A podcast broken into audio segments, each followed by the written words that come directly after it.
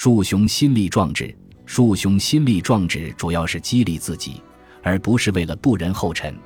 世上本有许多可做成功之鲜活榜样的英雄豪杰，每个人都应该将其中的佼佼者作为自己的楷模，不是为了模仿，而是志在超越。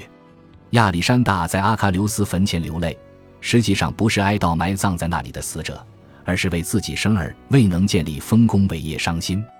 别人的荣名犹如号角，最能唤起自己的雄心。